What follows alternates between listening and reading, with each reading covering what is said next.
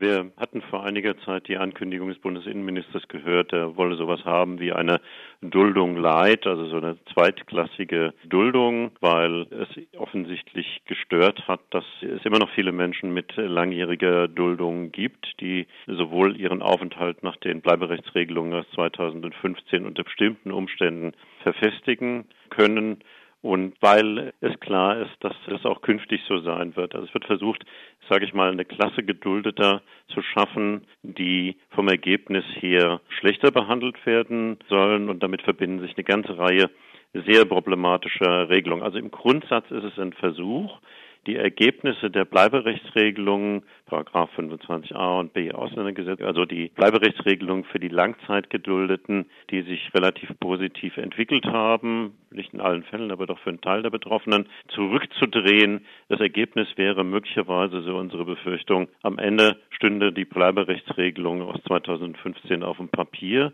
und es läge an den Ausländerbehörden einen Großteil der Betroffenen so manipulativ zu behandeln, dass sie nicht mehr begünstigt würden. Das ist auch die Zielrichtung, das ist nicht Nebenergebnis, das ist meiner Ansicht nach Absicht dieses Gesetzentwurfs. Ich will vielleicht noch mal einige dieser Regelungen äh, nennen, damit die Hörer dann wissen, was geplant ist. Also mhm. es gibt eine Duldung zweiter Klasse sozusagen, die heißt dann Bescheinigung über die vollziehbare Ausreisepflicht und die soll von fast allen Integrationsmaßnahmen dauerhaft ausschließen. Wer diese Bescheinigung kriegt, diese Duldung zweiter Klasse, dem soll auch das soziale Existenzminimum verwehrt werden. Also er kriegt noch das physische, lassen wir mal sagen, Essen, Trinken, Unterkunft. Darüber hinaus ist die Zielrichtung, ihm nichts mehr zu gewähren. Die andere Sache, die sich jetzt im Gesetzentwurf äh, auch wiederfindet, es soll nun ausreichend für diese Duldung zweiten Ranges und für die Nicht-Integrationsmöglichkeit, wenn ein Staat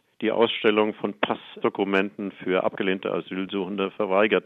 Also das Verhalten des Herkunftsstaates wird dem Asylsuchenden negativ zugerechnet. Und das ist eine, ich sag mal, sag mal von der Konstruktion her eine Schweinerei. Warum stellen sich äh, Vertreter der Regierung vor wenigen Wochen hin und kritisieren die Maghreb-Staaten öffentlich dafür, dass sie ihre eigenen Staatsangehörigen nicht zurücknehmen oder keine Pässe ausstellen? Und äh, kurz später rechnet man das umstandslos den Leuten aus diesen Staaten äh, zu.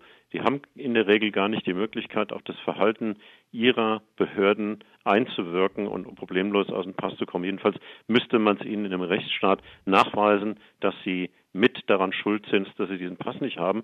Und hier wird sozusagen ihnen der Generalverdacht übergestülpt und sie werden von Verfestigungschancen de facto ausgeschlossen. Eine drastische Regelung, die sich ein bisschen am Rande des Gesetzentwurfs versteckt ist. Bisher war es so, wenn eine Duldung ein Jahr lang existierte, ein Mensch ein Jahr lang geduldet war, dann musste die Abschiebung angekündigt werden. Man hat ja schon vor kurzem ohnehin bei kürzeren Aufenthaltszeiten quasi verboten, dass die Ausländerbehörden die Abschiebung ankündigen. Und jetzt will man auch Leute, die jahrelang hier leben, ich sag's mal zynisch, sozusagen bei Nacht und Nebel loswerden, ohne ihnen vorher Gelegenheit zu geben, ihre Sachen zu packen, sich auf die Abschiebung vorzubereiten.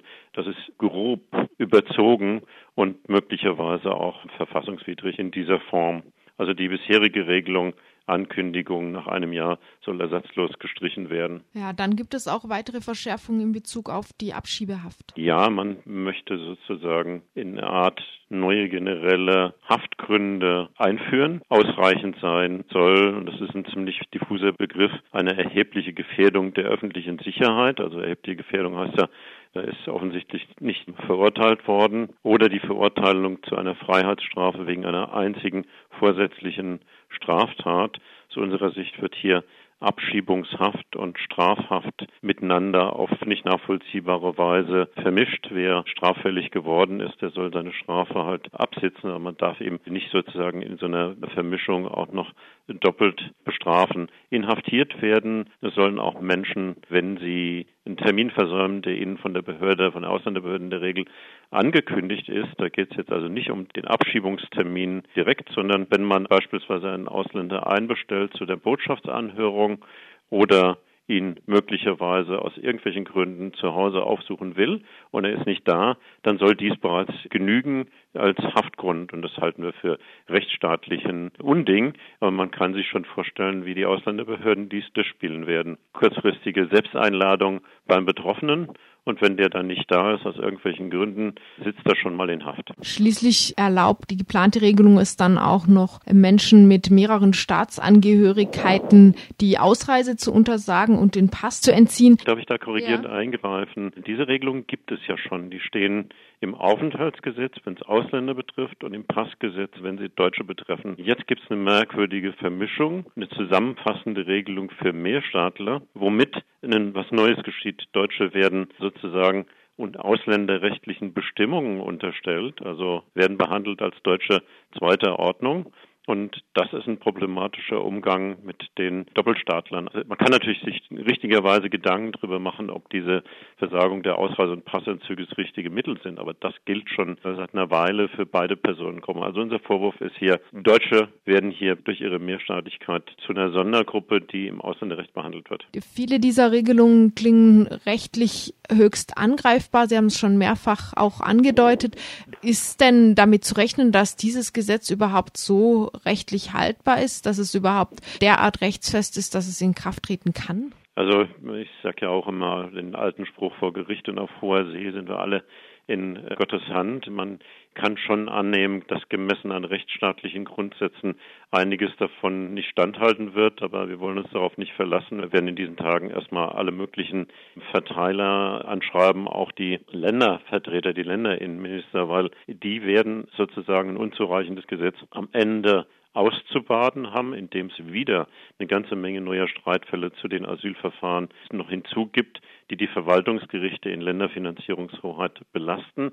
Aber das viel Wichtigere ist, wir wissen doch einfach aus der Erfahrung, und da gibt es ja im Ausländerzentralregister Statistiken, viele der Menschen, die man Asylverfahren durchlaufen haben und erfolglos geblieben sind, leben trotzdem inzwischen mit einem Aufenthaltstitel in Deutschland. Das mögen zwar die Politiker nicht gerne wahrnehmen, und es werden absurde Diskussionen darüber geführt in der Boulevardpresse. Angeblich 500.000 Leute müsste man loswerden. Das sind die, der gesamte historische Flüchtlingsbestand der Bundesrepublik seit Anno Dunnemals.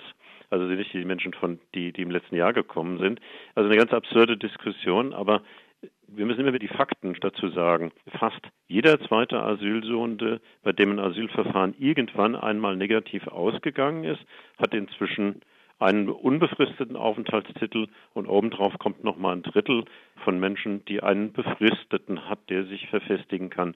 Und solche Aufenthaltstitel kriegt man nicht hinterhergeworfen von den Ausländerbehörden, sondern man muss eine ganze Reihe von Bedingungen erfüllen, von der teilweise erfüllten Integrationsvoraussetzung über Passbesitz und so weiter und so fort.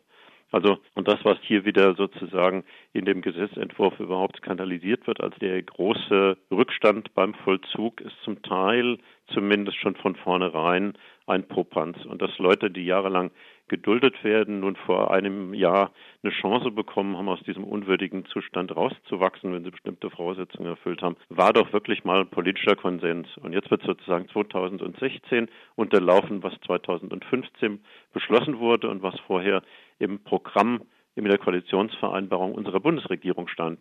Ja, wo sind wir denn irgendwie? Was, auf was kann man sich noch verlassen im Moment? Diese Bleiberechtsregelung wurde ja erst letztes Jahr beschlossen und im Gesetzgebungsverfahren davor gab es dann auch noch einige Korrekturen, um sicherzustellen, dass diese Regelung zumindest in so einigen Fällen überhaupt Anwendung finden kann. Warum dann jetzt wieder dieser Schritt? Ich glaube, wir sind ja im Moment eh in einer historischen Phase, dass die von der Regierung ja nicht wirklich geliebte äh, Willkommenskultur des letzten Jahres, die im Wesentlichen von unten von normalen Menschen getragen worden ist, nicht von dieser Bundesregierung, nur völlig rückgewickelt werden soll an vielen Stellen. Dazu gehören ja auch die angekündigten äh, Afghanistan-Abschiebungen. Dazu gehört jetzt auch dieser Gesetzentwurf.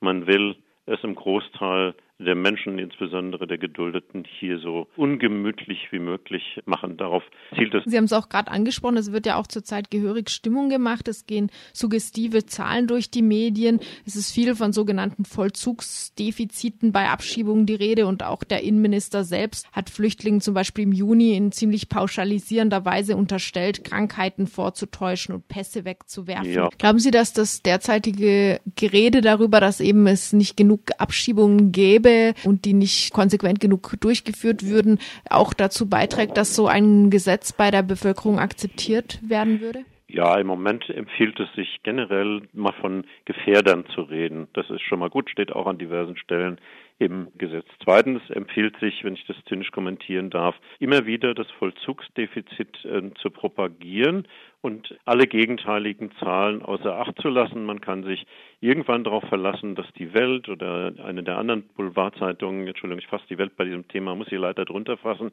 wieder mit demselben Thema kommen wird. Es wird zu wenig abgeschoben in Deutschland und dann sozusagen Bundesländer Ranking zweifelhafter Qualität daneben stellt. Das heißt, diese Fakten, die ich genannt habe, mal zur Kenntnis zu nehmen als Ausgangssituation. Die Datenlage ist ansonsten relativ dünn. Wir wissen nicht, wieso jeder einzelne Asylsuchende zu einem verfestigten Aufenthalt gekommen ist. Wäre schön, wenn man das forschungsmäßig oder sonst wie wüsste, auf welcher Basis die Verfestigung über die Jahre festgestanden hat. Aber es ist nun mal ein Faktum, dass die Debatte, wenn man mal den Bestand der ehemals ne, im Asylverfahren Gescheiterten anschauen, offensichtlich für zwei Drittel, drei Viertel überhaupt kein Thema ist. Sie haben vorhin gesagt, Sie setzen auch ein bisschen auf die Landesregierung, die das Ganze dann auszubaden haben. Allerdings haben ja im letzten Jahr im Zuge der ganzen Asylrechtsverschärfung Verschärfungen eigentlich alle großen Parteien gezeigt, dass sie dann, wenn sie erstmal in Regierungsverantwortung sind auf Bundes- oder Landesebene, in asylrechtlichen Fragen durchaus einknicken können. Wie groß sind die Chancen, dass dieses Gesetz nicht auch zumindest in wesentlichen Zügen einfach durchgeht? Tja, wem soll man da vertrauen können inzwischen? Das ist eine berechtigte Frage nach den Gesetzgebungsprozessen der insbesondere des letzten Jahres und diesen merkwürdigen Kompromissen, die ja bis in die Grünen hineingingen. Aber ich glaube schon, dass hier zumindest eine vernünftige SPD erkennen müsste, dass es gegen die Intentionen der Bleiberechtsregelung, damit gegen das in der Koalitionsvereinbarung enthaltene, in wesentlichen Teilen verstößt. Sehe ich schon. Zweitens, die Länder müssen wissen, dass ein Teil der Leute, die sie im Auge haben, der Menschen, die ausreisepflichtig sind, aus welchen Gründen auch immer, großenteils von ihnen gar nicht zu beeinflussen, bleiben werden. Und dass sich, so, dass sich sozusagen mit diesem Federstrich des Gesetzes des Themas nicht entledigen können und dass es gute Gründe gibt, diese Übergangspunkte zur Integration, diese Türen zur Integration für dauergeduldete Menschen nicht wieder zuzumachen. Ich sehe das nicht nur moralisch, ich sehe ein gewisses Eigeninteresse. Dagegen steht, sag ich mal, eben im Moment das gesamtgesellschaftliche Klima, wo ja sozusagen der Begriff des Flüchtlings oder gar des im Asylverfahren gescheiterten Asylsuchenden absolut stigmatisiert ist und jetzt nach Härte gebrüllt wird.